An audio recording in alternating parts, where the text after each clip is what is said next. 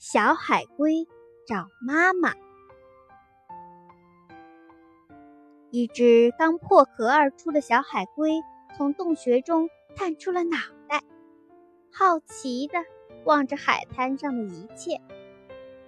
小海龟欣喜地发现，不远处有亮光，心想：“那一定是海洋的指示灯，我朝它爬过去，就可以找到自己的新家了，就能看到自己的妈妈了。”小海龟等不及和其他的小伙伴一起出发，独自一个人先朝着亮光爬去。可是爬过去一看，才发现那是人类的家。那亮光是房屋里的灯光，并不是自己的家。小海龟伤心的哭了，它是多么想见一见自己的妈妈呀！可是他已经迷失了方向，要到哪里去找妈妈呢？小兔听到小海龟的哭声，从一旁的草丛里钻了出来。嘿！你怎么了？我想找我的妈妈。呀，真巧！我在前面的森林里见过一只龟，我带你去看看，是不是你的妈妈？小海龟看着面前背甲高高隆起的闭壳龟，失望的摇摇头：“这不会是我的妈妈。”我可不像她一样，能把自己的头还有四肢都缩进龟壳内。小海龟走出森林，来到了一条小河边，阳光温柔的洒在水面上，波光粼粼的，很是好看。小海龟看见河对岸有一只龟，正趴在岩石上晒太阳呢。连忙激动地喊道：“喂，你是我的妈妈吗？”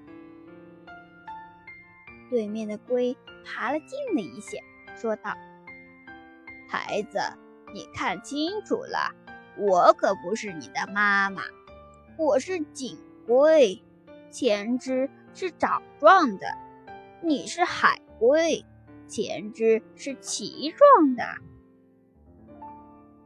小海龟见状，伤心的哭了。呜呼，嗯嗯，我找不到我的妈妈了，我回不了家了，怎么办？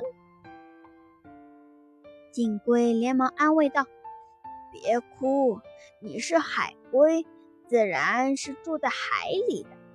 顺着这条河一直走下去，就能走到大海那里去了。”所有的海龟都生活在那里，你妈妈也会在那儿的。锦龟指了指方向，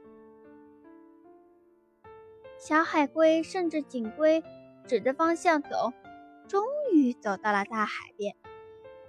呀，这海水，这沙滩，这里的确是我的家。小海龟看到不远处的沙滩上。有一只大海龟正在四处张望着，长着和它一样的贝壳，和它一样的鳍状肢，这肯定是它的妈妈了。妈妈，我终于找到你啦！